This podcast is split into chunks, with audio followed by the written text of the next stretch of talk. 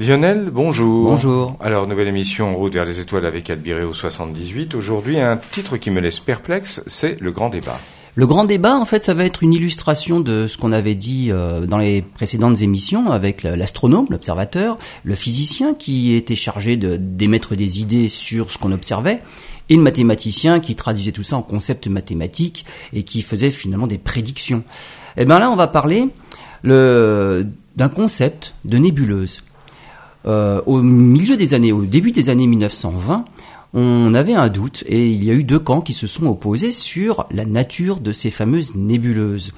Euh, les astronomes les observaient depuis longtemps déjà, euh, pas tellement en détail, et puis les instruments ont commencé à progresser, sont devenus de plus en plus grands, on a commencé à voir des détails et on a vu des, les premières photos arriver. Et ces fameuses nébuleuses-là, et en particulier les nébuleuses qu'on appelait les nébuleuses spirales, eh bien, deux camps se sont affrontés. Est-ce que les nébuleuses spirales font partie de notre galaxie Elles sont une petite partie de notre galaxie? Et notre galaxie était à l'époque l'univers entier. Ou est-ce que ces fameuses nébuleuses spirales étaient des galaxies à part entière et d'un seul coup l'univers prenait de l'ampleur? Eh ben, Donc le grand débat, début des années 20, c'était justement une discussion sur ces fameuses nébuleuses spirales. Eh bien on voit ça dans quelques instants. Alors Lionel, ce grand débat, ce grand débat sur la nature des nébuleuses, ça c'est intéressant parce que j'étais persuadé qu'on savait ce que c'était aujourd'hui. Bah, on sait ce que c'est aujourd'hui. Bien sûr, aujourd'hui on sait ce que c'est. Finalement, le grand débat, euh, il y a maintenant un siècle, a permis de lever le doute sur cette fameuse nature des nébuleuses spirales.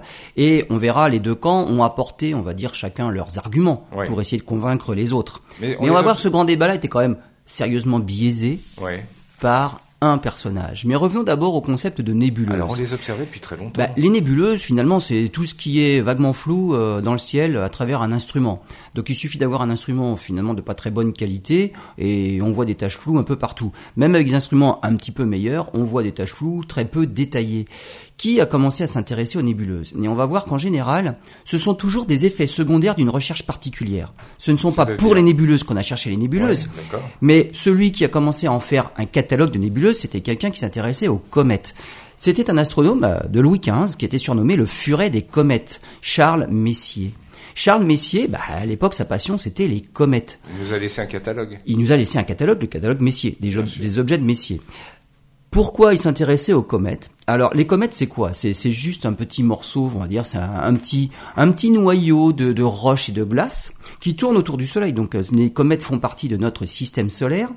Lorsqu'elles sont loin du Soleil, dans des régions froides du système solaire, finalement c'est un noyau qui est complètement inerte.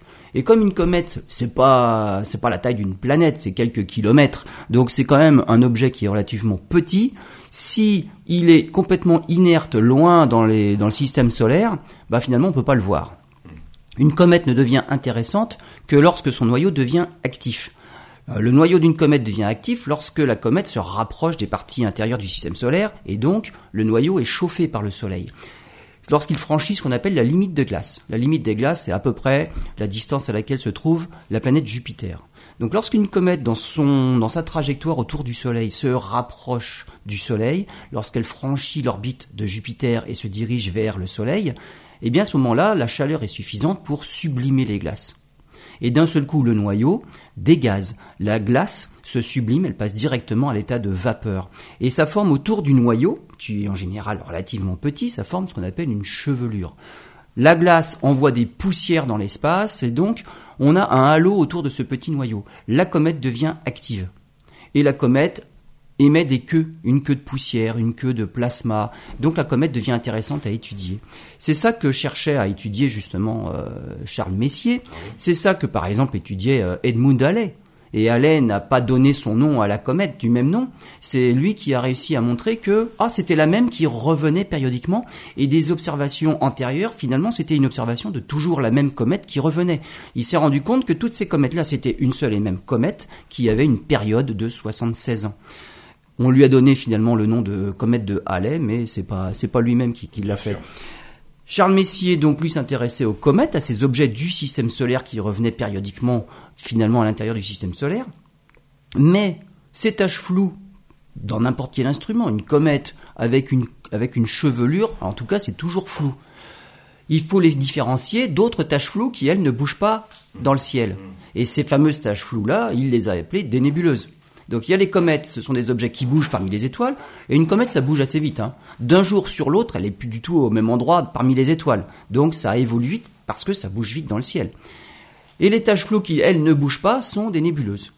Et donc il a observé ces nébuleuses-là en cherchant les comètes et en particulier en essayant de retrouver la fameuse comète de Halley. Cette comète de Halley, il a trouvé, pas loin de sa trajectoire, il a trouvé qu'elle était passée à côté d'une petite nébuleuse. On a fini par l'appeler M1, le numéro 1 dans ce fameux catalogue de nébuleuses de Charles Messier, M1. C'est une petite tache floue. Et puis en cherchant les comètes, il en a trouvé une deuxième, M2, puis M3. Bon, son catalogue va jusqu'à 110. C'est allé un peu plus loin, parce que certains astronomes l'ont finalement aidé finalement à, remplir ce catalogue-là en mettant des, nébuleuses qu'on pensait, il aurait trouvé que c'était une nébuleuse, il l'aurait pris dans son catalogue. Mais lui-même ne l'avait pas fait. Donc on est revenu à 110 alors qu'on était monté pratiquement à 120. Donc dans, dans son catalogue de nébuleuses, Charles Messier, finalement, il a catalogué des objets remarquables et qui sont facilement visibles parce que son instrument ne faisait pas plusieurs mètres de diamètre, donc c'est forcément des choses visibles même dans nos instruments d'amateurs. Qu'est-ce qu'on y trouve? Alors là, je vais parler avec un vocabulaire actuel, puisque lui ne savait pas tout, pour lui tout était nébuleuse. Mais on y voit des amas globulaires. Des amas globulaires, ce sont des boules d'étoiles. Et c'est fantastique à voir, même dans un instrument d'amateur. Parce que des étoiles, les étoiles, c'est brillant. Pour, pour une fois, une étoile, c'est un objet ponctuel que l'on peut bien discerner. Contrairement à, on va dire, un nuage de poussière ou de, ou de gaz, euh, les étoiles, c'est ponctuel. Quand on a une boule d'étoiles, de, de, plusieurs dizaines de milliers d'étoiles, ou même centaines de milliers d'étoiles, c'est fantastique à voir dans un instrument, c'est vraiment des bijoux. Donc quand on prend par exemple M3, M5, M13, M15, tous ces objets du catalogue de Messier sont des amas globulaires. Ils se ressemblent tous, évidemment ce sont des boules d'étoiles, mais ils se différencient par leur taille. Certains sont immenses parce qu'ils contiennent beaucoup d'étoiles, certains sont gros parce qu'ils sont proches. Certains ont un noyau très lumineux, d'autres sont plutôt homogènes en luminosité. En fait, ils ont tous leurs propres caractéristiques, mais ils sont vraiment fantastiques à observer. Donc il y a, dans le catalogue Messier, il y a une partie de, il y a certains objets, ce sont des amas globulaires. D'autres objets sont ce qu'on appelle maintenant des grandes nébuleuses diffuses, des pouponnières d'étoiles. Alors par exemple M42, c'est une nébuleuse que l'on voit dans la nébuleuse d'Orion, dans la constellation d'Orion. Des étoiles qui vont devenir grandes. Alors il y a, voilà, ce sont des, des, des, des, régions de gaz et de poussière dont certaines parties peuvent s'agglomérer pour former des étoiles qui naissent. Et donc on observe en général au cœur de ces grandes nébuleuses là des étoiles jeunes qui rayonnent et qui finalement vont souffler une partie de la nébuleuse, vont surtout éclairer une partie de la nébuleuse, et ces nébuleuses, on les voit parce qu'elles sont éclairées par des étoiles qui sont déjà nées en leur cœur. Donc par exemple la nébuleuse d'Orion, c'est M42, nébuleuse de la Lagune dans le Sagittaire, c'est M8, à côté on a Trifide, M20, tout ça ce sont des magnifiques nébuleuses, donc des pouponnières d'étoiles. Parmi ces, ces objets-là, on a des amas d'étoiles. Alors contrairement aux amas globulaires, ce sont des amas d'étoiles, mais des amas ouverts lorsque des étoiles se forment au sein de, nuages de gaz et de poussière, en fait, chaque nuage de gaz et de poussière ne forme pas qu'une seule étoile. Il forme des étoiles par paquets, des amas d'étoiles, qui peuvent finir par évoluer et chacune ces étoiles-là vont vivre leur propre vie et finissent par être solitaires. Le Soleil est né d'un grand nuage de gaz et de poussière, le Soleil est tout seul, alors qu'il avait des sœurs jumelles. Donc il y a des amas ouverts, M44, M45, les Pléiades, hein, M45 dans le taureau, ce sont des, un petit paquet d'étoiles vraiment fantastiques à voir dans le ciel. On les voit à l'œil nu. Hein. Il y a aussi des choses bizarres. M40, alors M40, on se demande bien ce qu'il a vu avec son instrument. M40, bah, quand on regarde avec nos instruments, on se rend compte que c'est une étoile double simplement. Ah, d'accord. Mais une étoile double dans un petit instrument qui n'a pas une très très bonne résolution, bah ça fait quelque chose de nébuleux. Et lui, il a pensé voir une nébuleuse. Bon, bah M40, on se demande toujours ce qu'il a vu. Il y a des étoiles, euh, on a dit des étoiles en début de vie, il y a aussi des étoiles en fin de vie. Donc des étoiles qui sont arrivées à la fin de leur, vie, pour certaines, comme le Soleil, vont souffler leur couche extérieure, et ça fait ce qu'on appelle des nébuleuses planétaires. Alors là, on en a une célèbre dans la constellation de la Lyre, M57. Il y en a une autre pas loin dans la constellation du Petit Renard, c'est M27. Il y a des étoiles qui finissent leur vie de manière un peu plus violente. Là, ce sont les supernovas. Eh bien, figurez-vous que ce dont on a parlé tout à l'heure, M1, le numéro 1 du catalogue Messier, c'est la fin de vie d'une supernova. Et c'est une supernova dont on connaît plein de choses parce que ça a été tellement violent, cette fin de vie, et c'est une étoile qui est dans notre propre galaxie, c'est une étoile qui a été vue en l'an 1054, ça a été noté par les Chinois. Donc c'est une étoile qui a été vue en fin de vie, elle a explosé en l'an 1054. Comme elle se trouve à plusieurs milliers d'années-lumière, c'est un phénomène qui s'est passé il y a plusieurs milliers d'années. Mais c'est en l'an 1054 que finalement cette explosion est arrivée jusqu'à nous. On a vu la lumière de cette explosion en l'an 1054 dans la constellation du taureau. Et parmi toutes ces nébuleuses-là, il y a une dernière catégorie dont on sait maintenant que ce sont des vraies galaxies, des galaxies à part entière, comme notre Voie lactée. Eh ben, il y a plein de galaxies dans le ciel. Il y a des milliards de galaxies. Dans le catalogue Messier, il n'y en a pas des milliards, mais en tout cas, la numéro 31, 33, 51 sont des galaxies qu'on voit très facilement avec nos instruments d'amateurs, parce que Messier les avait vues avec ses propres instruments à lui qui étaient beaucoup plus petits. Donc, on a tout un ensemble de choses qu'on appelle nébuleuses qui sont de nature tout à fait différente et celles qui vont nous intéresser sont celles qu'on nomme les nébuleuses spirales. Donc, nous on le sait, ce sont des galaxies spirales. Ces nébuleuses spirales, Messier les a pas décrites comme nébuleuses spirales parce que lui il voyait tout ça comme nébuleuses. Il les a observées, il a noté leur emplacement. On doit des observations plus détaillées à des, des astronomes qui sont arrivés par la suite avec des instruments encore plus puissants. Et notamment William Parsons que, l'on surnommait Lord Ross. Il vivait en Irlande et lui, il avait un télescope qu'on appelait le Léviathan de Parsonstown. On en a fait une émission sur Lord Ross et son fameux télescope de 1m83. 1m83, un instrument que l'on maniait à la main, avec des poulies pour le lever, pour le descendre, avec évidemment tout un tas d'opérateurs pour pouvoir tirer sur les cordes pour monter ou descendre le télescope. Eh bien, 1m83, bah, ça donne de la puissance pour voir des détails. Et c'est lui qui a fait des dessins où on voit que certaines galaxies, que nous on appelle galaxies, par exemple M51, il y a des bras spiraux qui s'enroulent autour du, noyau finalement de cette nébuleuse-là. C'est de là que viennent les, cette dénomination de nébuleuse spirale. C'est lui aussi en 1844 qui a fait les dessins de M1, cette fameuse explosion de supernova, et il lui a donné le surnom de nébuleuse du crabe. On se demande toujours pourquoi ça ressemble à un crabe. Enfin bon.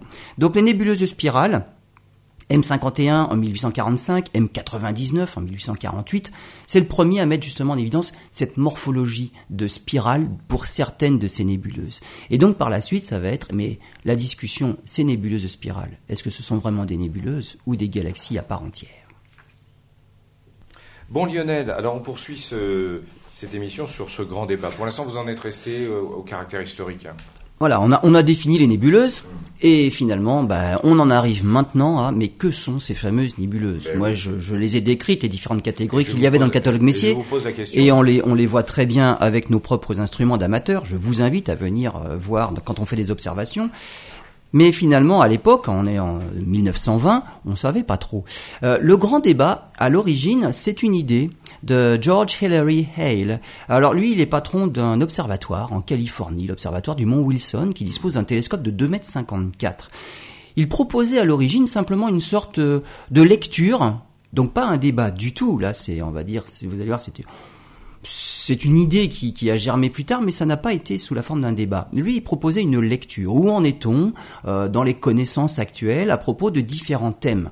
Il avait proposé plein de thèmes, et le thème qui a été retenu, c'est celui sur l'échelle de l'univers. Voilà le titre de cette fameuse lecture, l'échelle de l'univers. Mais pour parler de l'échelle de l'univers, finalement, tout a tourné autour de mais ces fameuses nébuleuses, où sont-elles placées par rapport à notre Voie lactée? Dans notre galaxie ou à l'extérieur? C'est ça qui va donner l'échelle de l'univers. C'est George Hale qui a finalement proposé ça, sorte de lecture. C'est aussi surtout une confrontation entre deux observatoires en Californie. George Hale se trouvait au Mont Wilson avec un télescope de 2,54 m, le plus gros de l'époque. Et il était opposé à un autre observatoire de Californie, l'observatoire Lick sur le mont Hamilton, dirigé par William Campbell, qui disposait d'une lunette de 91 cm. À l'époque de la construction de la lunette de 91 cm, c'était la plus grande du monde. Par la suite, on est monté un petit peu plus au niveau des lunettes, on est arrivé à 1m02, mais on va dire que c'était, elle faisait quand même partie des lunettes les plus grandes du monde. Donc, l'observatoire Lick avec sa grosse lunette de 91 cm, opposé finalement à l'observatoire du Mont Wilson avec son télescope de 2,54 m. L'observatoire du Mont Wilson proposait d'y envoyer un jeune astronome, Harlow Shapley. Et l'observatoire de William Campbell, l'observatoire Lick, proposait d'envoyer pour ses fameuses lectures Herbert Curtis, Herbert Curtis. Chacun des orateurs, bah, ils avaient eu du mal à se mettre d'accord comment on présente ça. Alors c'était même pour le grand public, hein, donc il fallait que ce soit quand même quelque chose de compréhensible, sans rentrer trop dans les détails. Et surtout quelque chose d'assez concis, puisque ils devaient faire une présentation chacun son tour pendant 45 minutes. Et Shepley disait non, ça c'est trop long, 35 minutes ça suffira. Et Bert Curtis lui disait non, 35 minutes, euh, c'est à peine l'échauffement, on va pas, c'est à peine l'introduction. Bon, finalement, ils se sont mis d'accord sur 40 minutes chacun. La confrontation, plutôt la lecture, euh, s'est tenue le 26 avril 1920 au Muséum d'histoire naturelle Smithsonian à Washington. Et il y a eu des invités. Notamment, Arlo Shepley a invité des astronomes et des représentants de l'observatoire de Harvard. Alors avec des idées euh, absolument surprenantes pour aujourd'hui. La Voie lactée, c'est l'univers entier. Mais voilà, alors, une confrontation entre deux observatoires californiens, une lecture euh, sur la taille de l'univers de l'époque, mais des idées différentes. Pour le mont Wilson, pour euh, l'observatoire du, du, télescope de 2,54 m, c'est Harlow Shapley. Pour Harlow Shapley, les nébuleuses spirales sont petites et elle se trouve dans notre galaxie. Alors peut-être dans les parties extérieures de notre propre galaxie, mais en tout cas c'est dans notre galaxie, et la taille de l'univers se limite à notre galaxie. Pour les opposants, l'observatoire de Lick, Hébert Curtis, les nébuleuses spirales en fait sont éloignées, elles sont en dehors de notre galaxie. elles sont grandes du coup, parce que la taille apparente dans le ciel, si on dit qu'elles sont loin, c'est qu'elles sont grandes elles-mêmes. Si elles sont proches, c'est qu'elles sont petites. Donc elles sont grandes, elles sont loin de notre Voie lactée, elles sont même probablement aussi grande que notre propre galaxie, peut-être même plus grande, et donc les limites de l'univers sont bien au-delà de notre propre galaxie. Donc voilà les, les deux camps qui s'opposent sur la taille, l'échelle de l'univers. C'est ça qu'on a fini par appeler le grand débat. Les arguments des deux camps. Parlons d'abord du camp de l'observatoire du mont Wilson avec le télescope de 2,54 m, Harlow Shapley.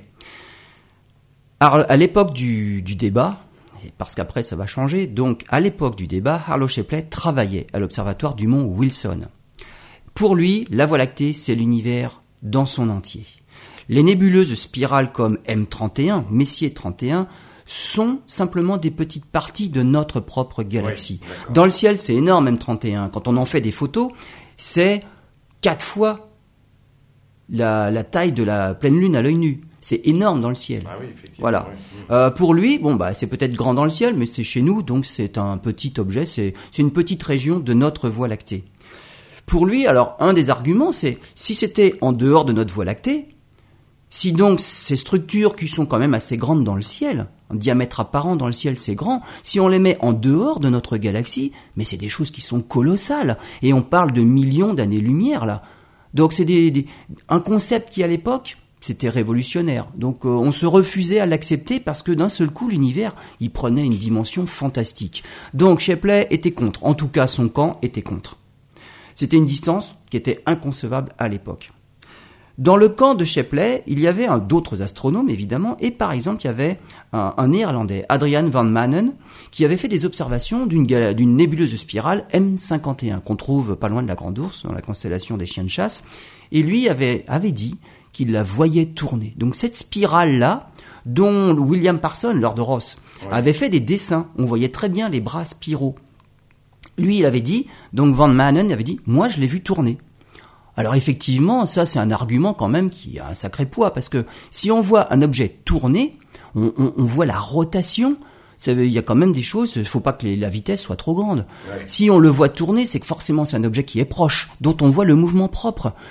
On imagine si c'était une galaxie à part entière, mais si on le voit tourner alors qu'elle se trouve à des millions d'années-lumière, mais ça veut dire que la vitesse de rotation mais dépasse la vitesse de la lumière. Et ça, on savait que c'était impossible. Donc là, s'il lui dit je l'ai vu tourner, effectivement, ça plaide dans la faveur des objets qui se trouvent dans notre galaxie. Bon, argument de poids. Chez les opposants. Donc, euh, le camp de Hébert Curtis, où finalement euh, toutes ces nébuleuses spirales sont bien plus loin qu'on ne le pense. Alors, c'était une idée qui venait de loin. Emmanuel Kant, un philosophe, avait dit ce sont des univers-îles. C'est-à-dire ce sont des, univers à part entière comme notre galaxie. C'est ça l'idée. L'idée vient de là. C'est pas stupide, plus stupide qu'une autre. Hein. Bah non, c'est une hypothèse comme une autre. Mais là, on est en train de débattre, c'est qui a raison finalement. Donc pour ce camp-là d'Hébert Curtis, de l'observatoire de Lick, les nébuleuses spirales sont extra-galactiques. Qu'est-ce qu'il y a comme argument en, faveur de, cette idée-là? Bah, Dans M31, dans cette nébuleuse-là, M31, on a observé des explosions d'étoiles. Plusieurs. Alors on se dit, pourquoi dans cette région particulière de notre galaxie, si elle fait partie de notre galaxie, y aurait-il eu plus d'explosions que dans tout le reste de la Voie lactée réunie? C'est bizarre. Il y, a, quelque chose de particulier dans cette région-là. Par contre, il n'y aurait rien de particulier si c'était une galaxie à part entière. Bah, il y a des explosions dans une galaxie parce qu'il y a tellement d'étoiles qu'il faut bien qu'il y en ait qui arrivent en fin de vie, comme chez nous. Mais si on la met dans notre galaxie, c'est bizarre. Donc, pour eux, ça prouve que, bon, chaque galaxie, chaque nébuleuse spirale a une signature particulière, un taux de formation d'étoiles particulier, un taux de mort d'étoiles particulier. Donc, ça plaide en faveur de ce sont des galaxies elles-mêmes, qui ne se trouvent pas chez nous. Un astronome aussi qui est dans ce camp-là, c'est Vestos Slipher. Il a fait des observations en 1914, lui, sur les spectres de ces fameuses nébuleuses spirales. Et il s'est rendu compte que tous les spectres étaient décalés vers le rouge. À l'époque, on a compris la chose qui permet de décaler un spectre vers le rouge, c'est une vitesse de récession, une vitesse de fuite. Hmm. C'est comme l'ambulance qui nous quitte, qui, s'éloigne de nous. le son de la sirène est plus grave. C'est exactement ça qu'on voit au niveau de la lumière. Tout est décalé vers le rouge. Ça veut dire que c'est plus grave, si on parlait du son. Ça veut dire qu'elle s'enfuit. Quand on mesure ce décalage-là sur les spectres, on a une idée de la valeur absolue, la valeur réelle de la vitesse de fuite. Donc en kilomètres par seconde, on sait à quelle vitesse ça s'éloigne de nous. Et là, les calculs montrent que, à cette vitesse-là, mais elle peut plus être gravitationnellement attachée à la Voie lactée. Elle s'en va trop vite. Elle quitte la Voie lactée. Donc ce seraient des parties de la Voie lactée qui de toute façon s'éloignent et ne peuvent plus être retenues par la Voie lactée. Donc là, d'un seul coup, on se dit, ah bah, ça va trop vite, ça peut pas rester dans la Voie lactée. Donc ça, c'est quand même un sacré argument. Euh, ce, grand débat-là, donc on, va avoir après donc le 26 avril 1920 ces deux opposants-là donc ont exposé leurs arguments et donc ont permis de publier finalement leurs idées et qui ont permis à la suite, par la suite, aux astronomes, durant les années 21 et durant les années, toutes les années 20, bah, de plaider en faveur d'un camp ou de l'autre. Donc à partir de 1921, c'était parti. Est-ce que les vitesses des galaxies sont vraiment des vitesses de galaxies qui se trouvent très loin? Euh, Est-ce que Adrian van Manen la rotation de M51, c'est possible ou pas? Et donc pendant toutes les années qui vont suivre, les équipes d'astronomes d'un camp et de l'autre vont essayer bah, de faire la part des choses. Quel est le, camp qui finalement a raison? Et est-ce que ces galaxies, ces nébuleuses spirales sont des galaxies ou pas? Donc on va voir par la suite, après le grand débat, qu'est-ce qui s'est passé. Bon Lionel, on, poursuit dans cette émission à propos de, ce grand débat. Nous en sommes déjà en, à 1921, c'est ça? Voilà. Euh, un des arguments qui quand même posait problème, c'est les observations d'Adrian van Maanen, la rotation de la nébuleuse spirale M51. Quand on fait des sciences, quand on dit quelque chose, lorsqu'on publie quelque chose, et on avance des arguments, en science, ce qui est bien, c'est que c'est réfutable. Ça veut dire qu'on a le droit, n'importe qui a le droit de recommencer l'expérience.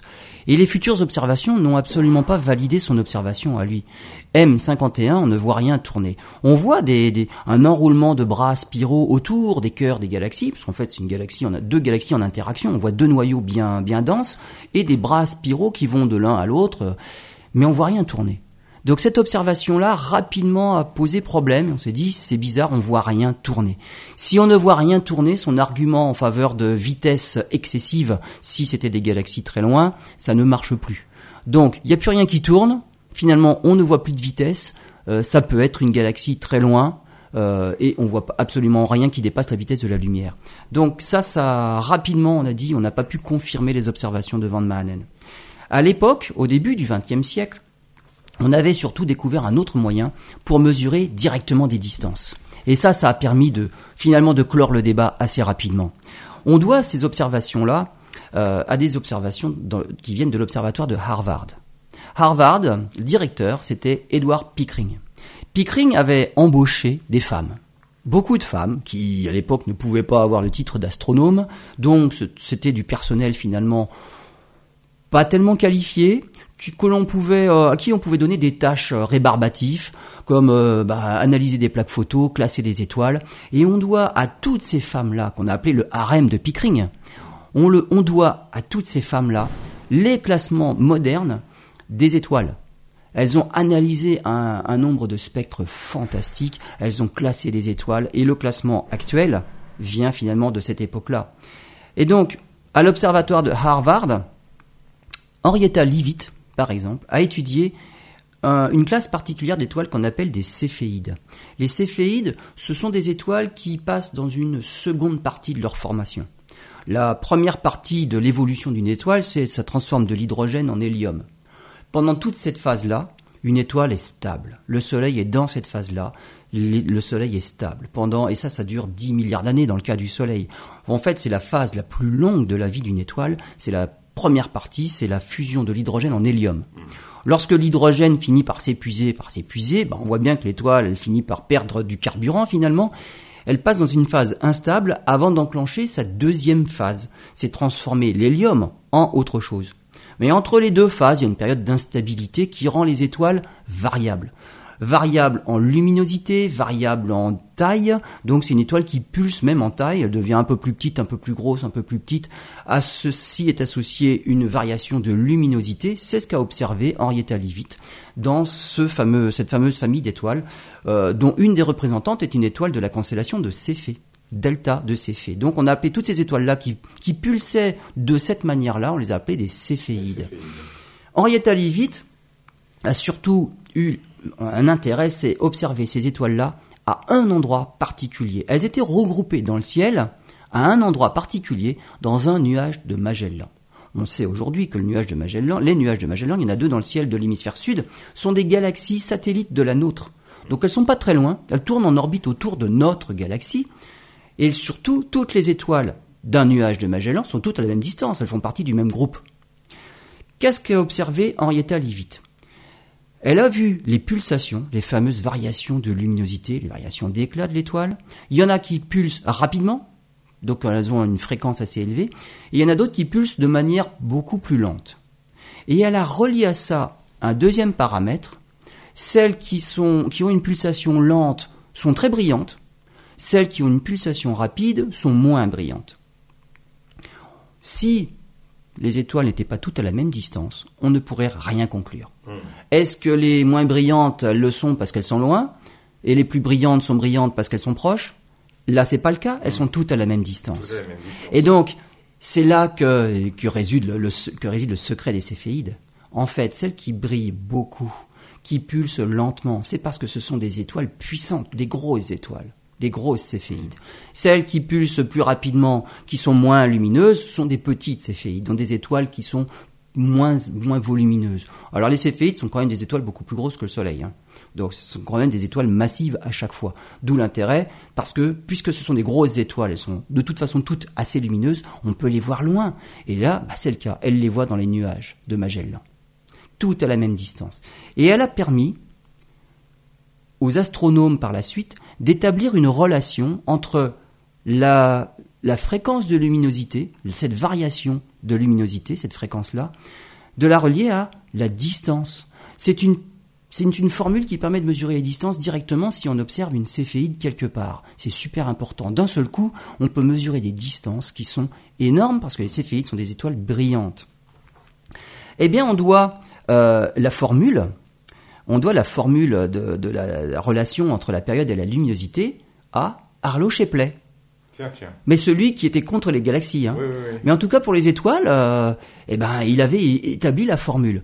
Alors une formule qui, qui va s'avérer être pas tout à fait exacte, mais à l'époque il ne le savait pas.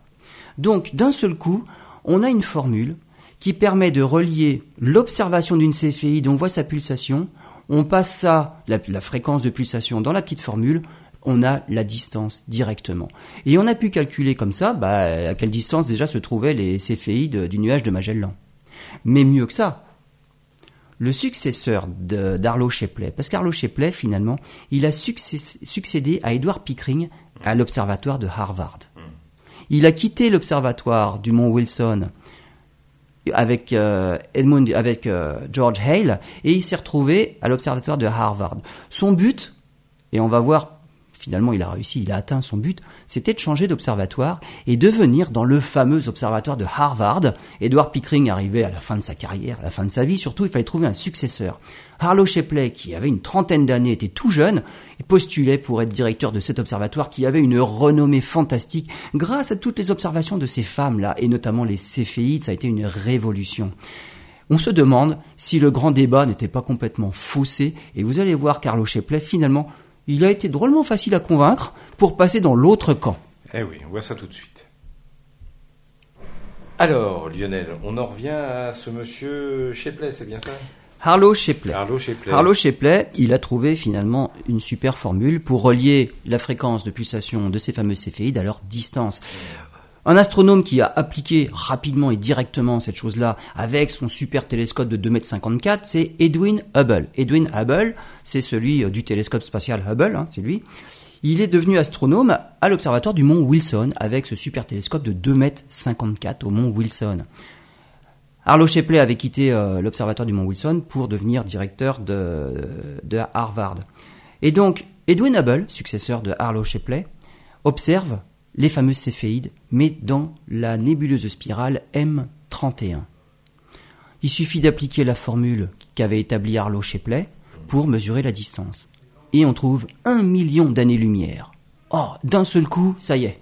forcément, M31 est une galaxie qui est très loin de la nôtre. Edwin Hubble envoie évidemment ses résultats à la communauté scientifique. Bien sûr. Et Shapley dit à un de ses collègues de Harvard Voici la lettre qui détruit mon univers. D'un seul coup, la céphéide qu'on avait trouvée dans cette nébuleuse-là prouvait que cette nébuleuse-là était une galaxie. Il, acceptait. Euh, ah ben, il, a accepté. Shapley a accepté sa défaite et il participe même à l'élaboration d'une toute nouvelle vision de l'univers. Il n'avait pas des œillères comme ça. Absolument pas. Il a été convaincu. Alors on se demande, il a été quand même convaincu drôlement facilement. Hein.